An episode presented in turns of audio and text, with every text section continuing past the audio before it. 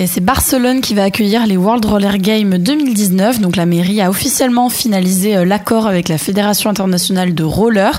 Donc la municipalité en a profité aussi pour formaliser le protocole de collaboration entre la Fédération espagnole de roller, la Fédération catalane qui organise l'événement et la Fédération internationale de roller.